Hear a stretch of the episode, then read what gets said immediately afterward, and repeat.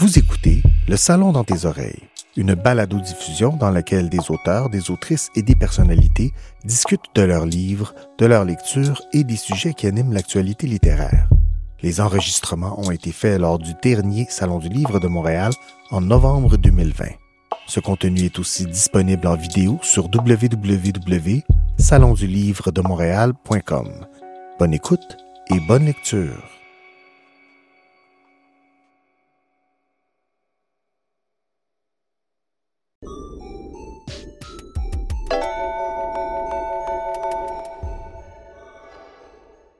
Hey, bonjour tout le monde, Yannick Bergeron, créateur des expériences pour le magazine Les Débrouillards et également auteur de livres. Et les, les livres que j'ai écrits sont évidemment chez Bayard Canada. Et ce qui est intéressant là-dedans, c'est que je vous ai apporté aujourd'hui toutes sortes de choses. Premièrement, je vais me présenter, je suis chimiste, mais aussi professeur de chimie. Donc, ma vie tourne autour des expériences scientifiques. Et ce que j'ai pensé faire euh, aujourd'hui, c'est vous présenter quelques-unes des expériences qui sont dans mes livres. Ben oui, parce que j'ai écrit plusieurs livres depuis plusieurs années. On parle de 20 ans de métier avec plus de 350 expériences scientifiques. Comme par exemple, il y a Au labo les débrouillards, qui est un de mes livres dans lequel il y a plein d'expériences extraordinaires. Il y a La science s'éclate. Et finalement, vous avez La science, c'est pas sorcier. Donc, on a plein de livres là-dedans qui, qui regorgent d'expériences scientifiques et ça, c'est vraiment le fun là-dedans. Mais cela étant dit, j'aimerais vous présenter mon prochain livre d'expérience, les 29 expériences juste ici avec ma nièce qui est vraiment cool. Et ce que j'aimerais faire avec vous autres, c'est vous montrer toutes sortes de choses. Et pour vous montrer les toutes sortes de choses que j'ai pour vous, eh bien, j'ai apporté du matériel scientifique. Alors, euh, si vous voulez essayer une expérience à la maison, c'est très facile parce que dans les armoires, vous avez tout ce qu'il faut pour pouvoir travailler avec. Donc, je parle d'eau, d'huile végétale, de vinaigre, de bicarbonate de soude, de colorant alimentaire. Alors, je vais vous montrer un classique des classiques. Pour vous montrer le classique des expériences, c'est très simple. On va commencer avec le mélange acide-base qu'on connaît, c'est-à-dire mélanger du vinaigre et du bicarbonate de soude. Mais pour rendre ça un peu plus agréable, on va rajouter du colorant alimentaire. Donc, j'ai du colorant alimentaire ici. Je vais prendre le bleu, qui est une couleur que j'adore, et on va aller verser tout simplement quelques gouttes dans un verre vide. Donc à la maison, très facile à faire. Et ensuite, on va tout simplement rajouter un peu de vinaigre à l'intérieur comme ceci. Et ensuite, on va rajouter un peu de bicarbonate de soude pour voir qu'est-ce qui se passe. Alors, qu'est-ce que vous voyez? Une réaction chimique. Une réaction chimique qui déborde. Et la plupart des gens ne savent pas que le vinaigre et le bicarbonate de soude, quand ils se combinent ensemble, ça forme de l'eau salée gazeuse. Hein? Ça veut dire que ça, ça sent plus le vinaigre. Non, non, vous le laisserez à la maison, vous le sentez, c'est vraiment extraordinaire.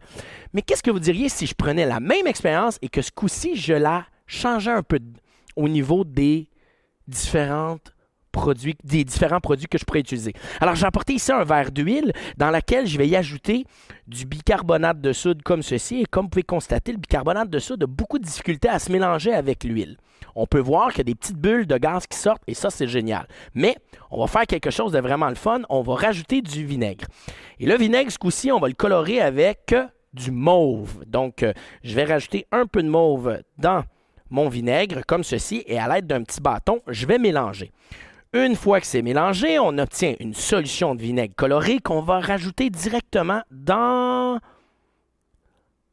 mon verre d'huile. Et là, pour que la réaction se produise comparativement à celle-là qui était très rapide, on va aller brasser le tout pour que le vinaigre rencontre le bicarbonate de soude et se mette à faire une danse des gouttelettes.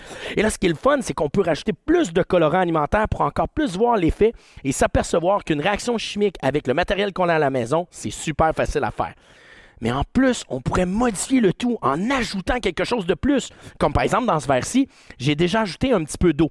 Et je vais rajouter du savon à vaisselle comme ceci pour rendre mon eau légèrement savonneuse. Je vais prendre un petit bâton, je vais aller mélanger et je vais tout simplement refaire la même expérience avec le bicarbonate de soude que je rajoute dedans. Je vais brasser le tout pour que le savon et l'eau se mélangent bien. Et ensuite, je vais rajouter mon vinaigre. Regardez bien la différence. J'ajoute mon vinaigre. Et qu'est-ce qui se passe? Une réaction moussante. Et cette réaction moussante-là, si vous regardez que je prends mon petit bâton et que je l'ajoute à l'intérieur, ça tient tout seul. C'est pas merveilleux ça? La même expérience, mais trois façons différentes de le faire. Donc, j'ai pensé vous le montrer avec une nouvelle expérience qu'on a écrite dans mon livre. Et pour ce faire, je vais tasser ça juste ici et je vais vous montrer qu'est-ce qui va se passer dans ce gros bol-là qui est rempli d'eau. Alors, si vous avez un grand bol comme ça à la maison, vous allez pouvoir enfin l'exploiter. Ce que vous avez besoin de faire, c'est de rajouter un peu de bicarbonate de soude dans le fond de votre verre d'eau pour permettre d'avoir une base, comme ceci. Et là, ça tombe. Ensuite, on va prendre une petite cuillère, on va aller agiter le tout pour permettre au bicarbonate de soude de bien se mélanger dans notre grande, grande quantité d'eau. Et une fois que c'est fait, on va rajouter des grains de popcorn. Ben oui, du popcorn comme ça, que je rajoute à l'intérieur. Et qu'est-ce que vous remarquez? Ça s'en va directement dans le fond. Dans le fond, directement. Alors, ce qu'on va faire, on va rajouter un peu de bicarbonate de soude encore pour permettre évidemment d'en avoir assez. On va rajouter encore un peu de grains de popcorn et on va tout simplement rajouter notre vinaigre qui reste pour voir s'il va y avoir une réaction à l'intérieur. Et là, tranquillement, pas vite, vous pouvez voir qu'il y a certains grains de popcorn qui vont s'agglutiner après, évidemment, ces choses-là. Donc, ils vont commencer à monter. Donc, plus vous mettez de vinaigre, plus ça va être intéressant pour ça. Et là, ce qui est le fun avec cette affaire-là, c'est que vous pouvez essayer de, de pimper toute cette affaire-là. Donc, ça prend une bonne quantité de vinaigre pour obtenir quelque chose d'encore plus haut. Je vous laisse l'essayer. Savez-vous pourquoi? Je ne veux pas tout vous, dévoiler mes punchs. Là. Donc, il va falloir rajouter encore plus de vinaigre pour que les grains de popcorn montent à la surface. Mais je vous laisse le plaisir de m'envoyer vos photos pour que je puisse voir qu'est-ce que vous êtes capable de faire avec votre propre laboratoire à la maison. Montrez-moi vos résultats. Ouais. Ça, c'est une chose qui est vraiment extraordinaire. Alors, pour ça, on va faire quelque chose ensemble. Il y a quelque chose d'unique juste ici sur ma chaise. Est-ce que vous voulez savoir ce que c'est? C'est un petit iPad dans lequel il y a des questions que le public a décidé de me poser. Donc, je vais m'asseoir pour regarder ces questions-là. On m'a demandé d'appuyer une fois, une deuxième fois, et oh, les questions apparaissent au nombre de quatre. Alors, je vais commencer avec la première question. C'est de la part de quatre classes. Alors, la classe de Madame Véronique de Louis Laberge à l'Assomption, un petit coin que je connais très bien. La classe de Madame Julie de l'Académie Sainte-Marguerite à Mascouche, là où j'habite. Donc, vous pourrez prendre vos bicyclettes et essayer de me trouver dans la ville. Et ensuite, la classe de Madame Valérie de l'école Sainte-Geneviève-Ouest et la classe de Madame Corinne de l'école Élan toutes deux à Montréal. Donc, toutes ces, petites écoles-là sont de, Montréal, les deux dernières. Alors, la question est la suivante. Où trouvez-vous toutes vos idées? Ah ouais, ça c'est une très bonne question. Où est-ce que je trouve les idées? Mais en réalité, c'est très facile. Moi, je suis quelqu'un qui lit énormément. La lecture fait partie de ma vie. Donc, ce que je fais, c'est que je lis, je lis, je lis, et là, je je commence à comprendre des choses et je fais des liens entre mes lectures d'un livre et d'un autre et ça m'inspire souvent à faire des mélanges chimiques, à faire des conceptions, des appareils technologiques pour en comprendre beaucoup plus le sens de ce qui nous entoure au niveau des sciences et des technologies.